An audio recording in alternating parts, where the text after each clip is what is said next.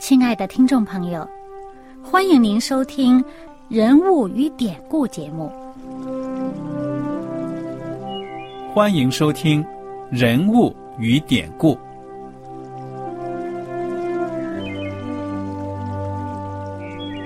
听众朋友们，当你读圣经的时候，不知道有没有过这样的想法？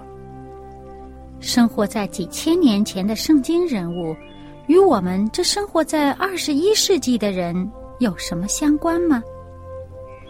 那些古时候缔造了历史的伟人们，只是些令我们感叹而望尘莫及的对象吗？那些败坏了品德的小人和有负圣托的失败者，难道只是为了让我们嗤之以鼻吗？在这个人物与典故的节目里，我和小燕将与大家一起，通过圣经中的人物和他们的事迹，看看我们能从他们的故事中得到哪些启发，以便用正确的态度来对待我们每天所面对的生活和挑战，共同奔走天国的旅程。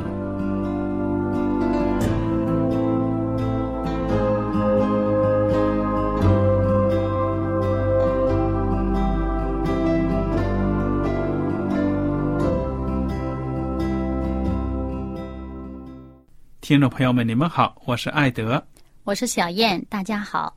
很高兴又能跟您坐在一起来研究圣经当中的人物与典故。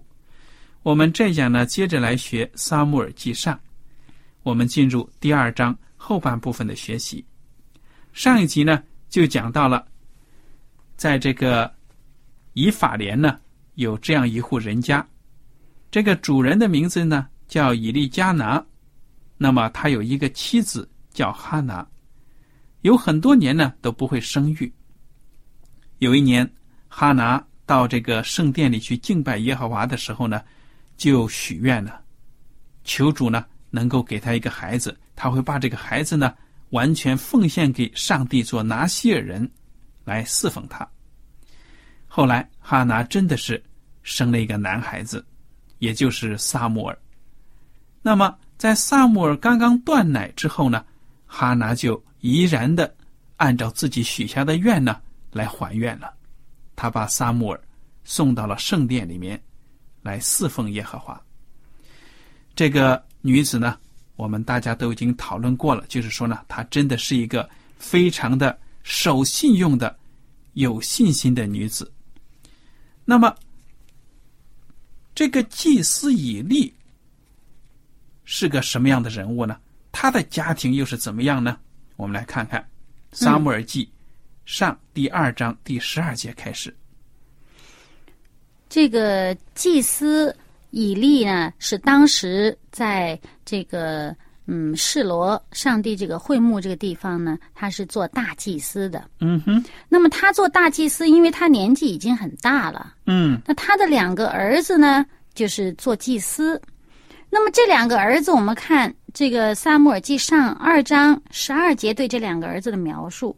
他说：“以利的两个儿子是恶人，不认识耶和华。”哇！一下子就把这两个人呢定性了。恶人不认识耶和华，你不认识耶和华，你到圣殿里做什么？嗯，可见这两个孩子真的是不成器。嗯。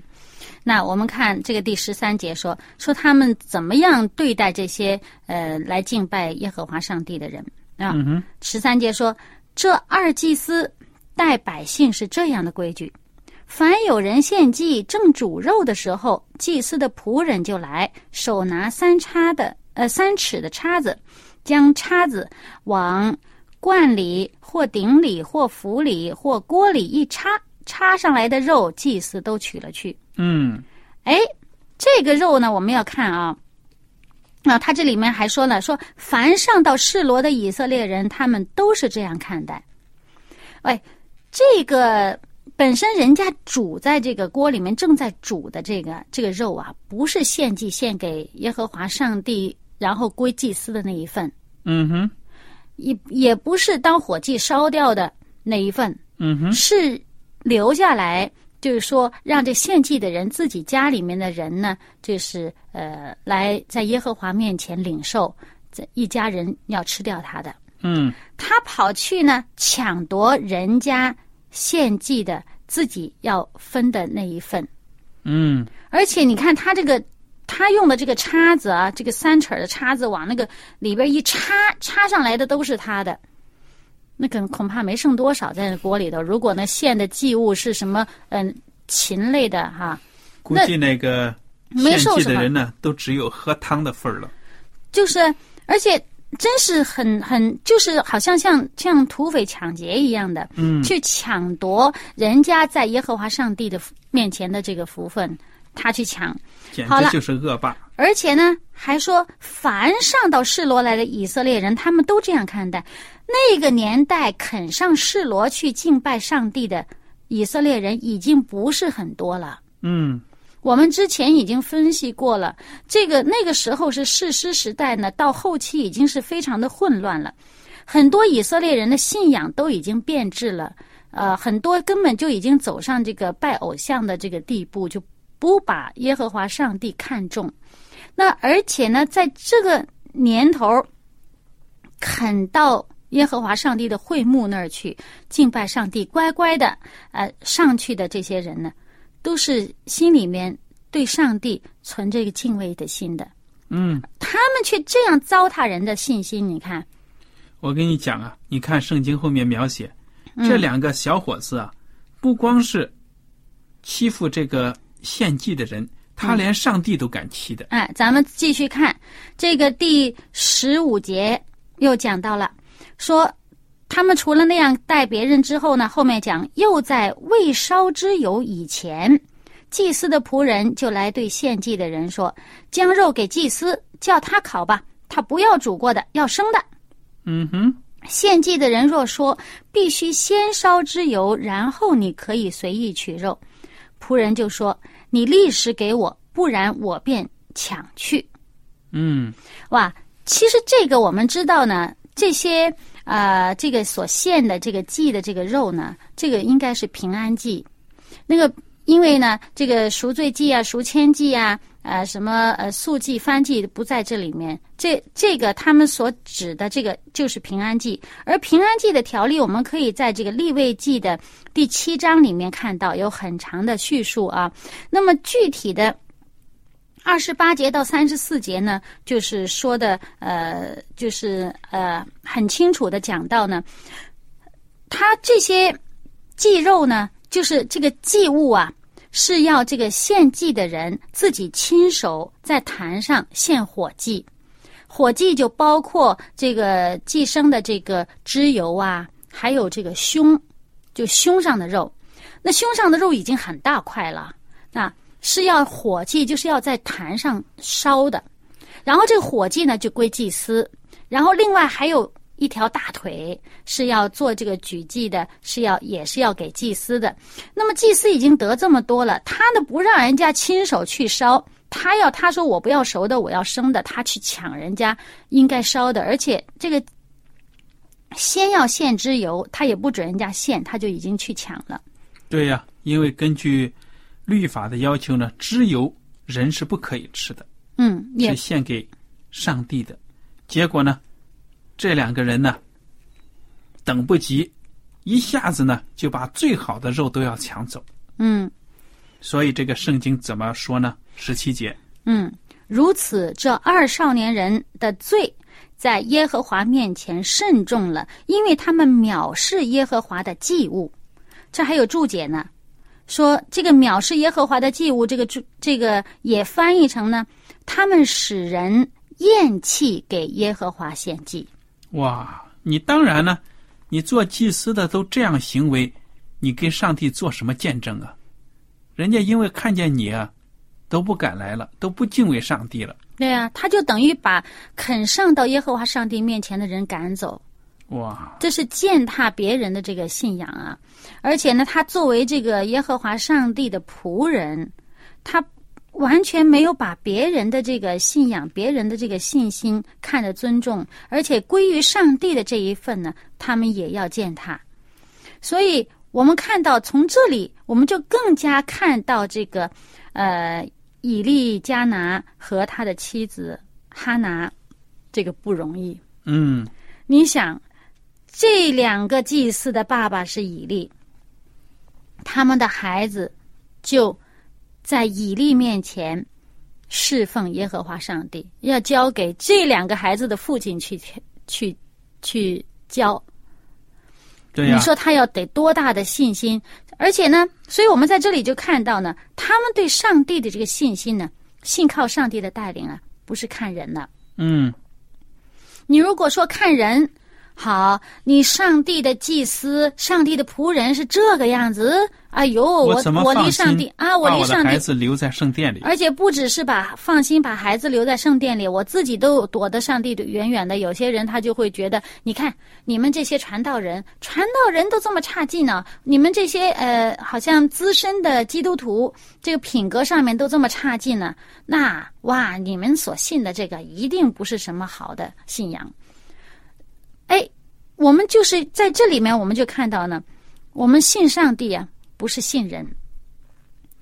不要因为这个人的败坏呢，我们去去看歪了上帝的品格。嗯，但是反过来又说了，作为侍奉上帝的人，真的要非常谨慎自己的言行举止，是不是在给上帝的品格抹黑？你也很难去指责那些因为看见教会里这么多不良现象就不来敬拜上帝的人，因为你做的见证不好呢，对。你把人家赶走吓走了，对，这个也是可以说呢，也可以理解哎人家。而且人家对上帝的认识本来就不深，嗯哼，刚刚开始希望认识的时候，见到你这样的见证，谁敢来呀、对呀、嗯。而且你看看，我们跳到这个第二十二节，这俩孩子还做什么大罪的，犯什么大恶呀？你看看，他们还奸淫嘞，嗯哼，他们是与那个会幕前事后的妇人苟合。嗯，多恶心呢！就在上帝的圣殿那里做这种事情，这个会幕那个门外边，嗯哼，那么这个恶行传到他父亲的耳朵里，他父亲怎么讲呢？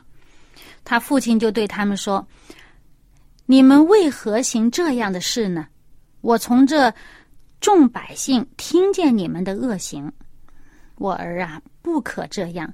我听见你们的风声不好，你们使耶和华的百姓犯了罪。人若得罪人，有事师审判他；人若得罪耶和华，谁能为他祈求呢？”嗯，然而他们还是不听父亲的话。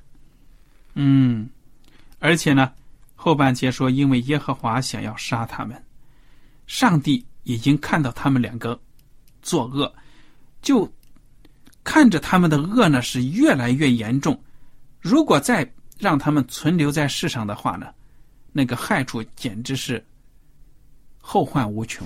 其实我们在这里看啊，以利也的确是管教他们了，但是这个手段呢，就是不能影响到他们，不能起到一个这个力挽狂澜的作用。这个这些孩子呢不听的话呢，其实在这个圣经上，我们看到这个其实就是应该把这两个让他们起码也得革职，不可以再做祭司，而且呢，进而就应该苟，合啊，就应该打死。对呀、按照律法的要求的话，那可能就判死刑。他奸淫的话，应该用石头打死的，何况你是祭司还做这样的事，就更糟糕。你听这个以利这种低三下四的跟两个孩子讲这种话，太温和了，没有一点的这个，对呀、作为一个就是说挽回罪人应当有的这种严厉，对不对呀、孩子们都到了这个岁数，做出这样的恶事，那不是一天两天形成的习惯了。嗯，所以我们感觉到呢，这个以利他作为父亲在教育子女、教育这两个孩子上面呢，犯了严重的错误，肯定嗯担当很大的责任的。对，而且呢，我们在这个二十九节就看到呢，耶和华上帝指责以利说：“你尊重你的儿子，过于尊重我。哇，这个听起来好可怕”呀！其实我们平时在管教孩子的时候，有时候这个分寸就是很难掌握。嗯，不是没有管教他，他不听的时候，我们应该用什么样的方法怎么改变这个情况？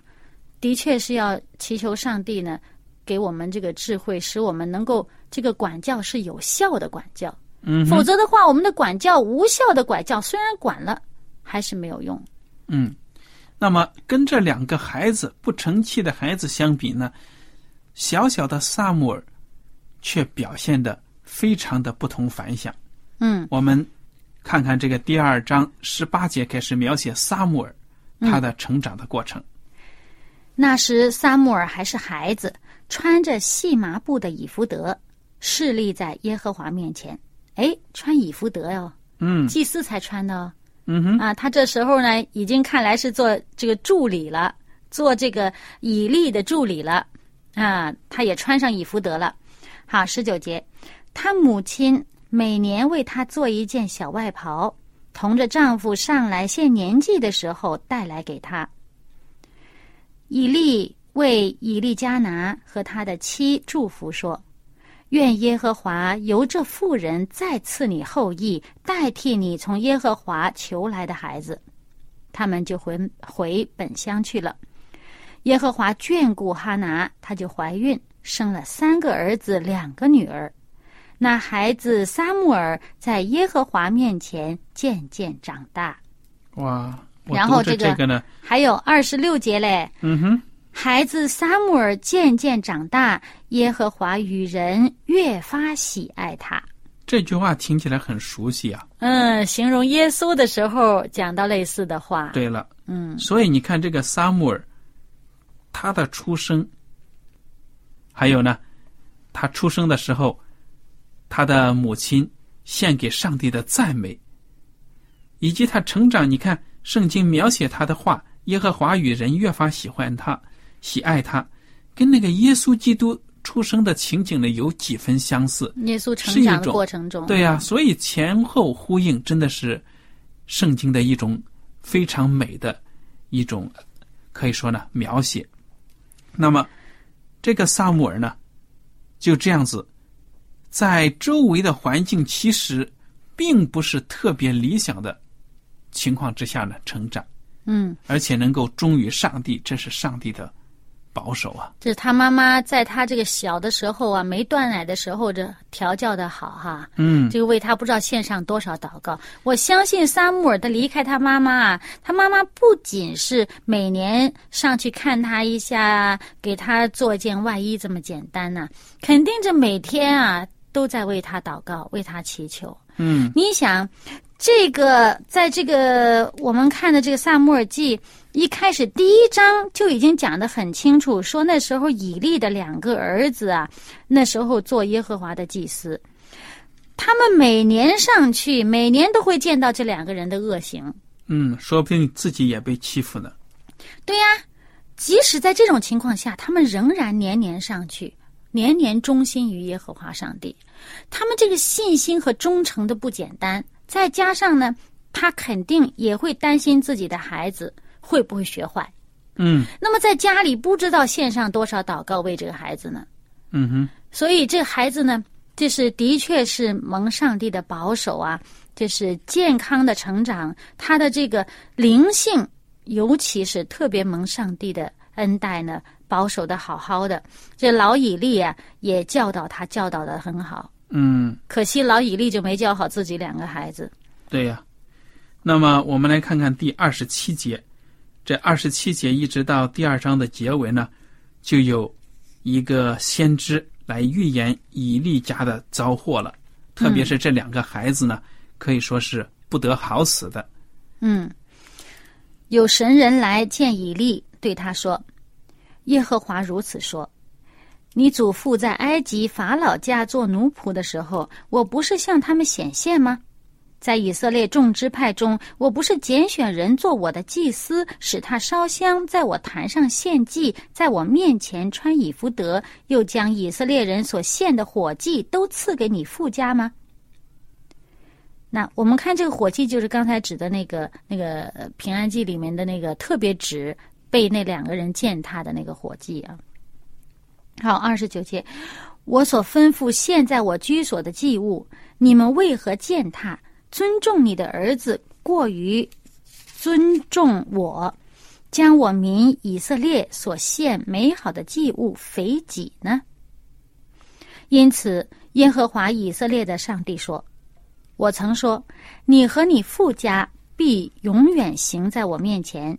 现在我却说，绝不容你们这样行，因为尊重我的，我必重看他；藐视我的，他必被轻视。日子必到，我要折断你的膀臂。”和你父家的膀臂，使你家中没有一个老年人。在上帝使以色列人享福的时候，你必看见我居所的败落。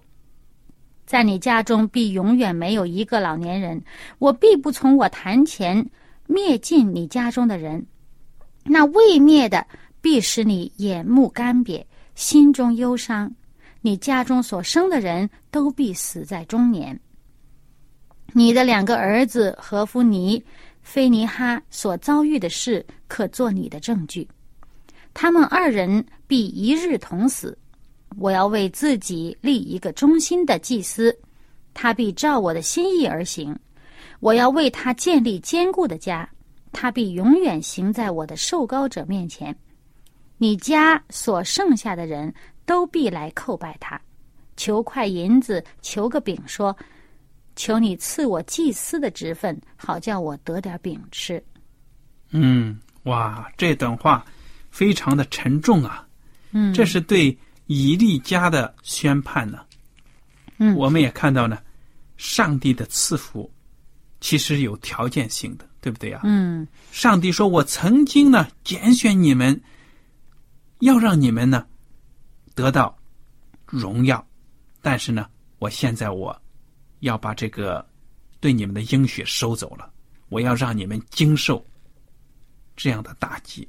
你看看，让他的家呢要败落，让他的家里面的人呢可以说没有寿终正寝的这种福气，对不对？就是中年都死了。对呀。那么这个就是在我们在这个萨摩尔记上的二十二章就可以看到呢。那个时候呢，嗯，由于。呃，第一个呃，以色列第一个王扫罗，这个记恨大卫，呃，追杀大卫。那么，由于以利家的这个祭司，呃，这个是嗯，怎么说呢？接待了大卫，于是呢，这个扫罗王出于记恨呢，就把整个那个祭司城挪伯祭司城所有的祭司都杀光了，只有一个人跑出来了。那个就是呃亚比亚他，那么亚比亚他呢，在在这个呃列王记上二章啊二十六节开始呢，就可以看到呢亚比亚他呃是到了这个所罗门的时候呢，由于去嗯由于比较支持所罗门的哥哥，呃那么所罗门呢也就把他的这个大祭司的这个职分，把他这个祭司的职分就革除了，不准他做祭司。所以从此以利家就再也没有祭司了。嗯，真的是应验了啊！谢谢你，现在呢把事这个历史上发生的后来的事情告诉我们，让我们真的看到呢，上帝的话语呢是不会落空的。嗯，我觉得这个审判，那你想一想，落到以利的耳朵里，这个伊利会有什么样的心情啊？现在呢，我觉得。是很难过，而且呢，后悔都来不及了。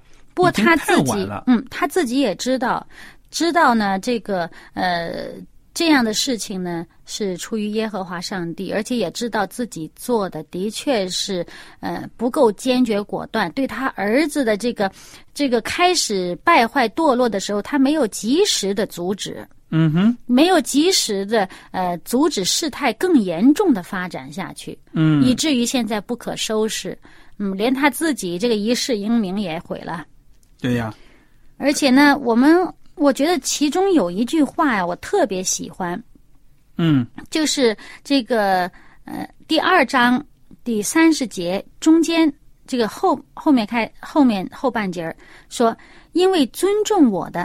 我必重看他。嗯，哇，这句话呢，我曾经就是很喜欢呢，用来鼓励我的孩子们啊。那么就是当他们有一些这个，有一些呃平时的一些活动啊，呃与上帝的教诲呃相抵触的时候呢，就是他们能够做出一个比较正确的选择啊，就是很好几次都是靠这一句圣经呢支撑着他们。所以呢，我觉得呢。咱们大家把上帝的话语呢存在心里的时候呢，上帝的话就会在恰当的时候呢成为我们的提醒，成为我们的这个力量。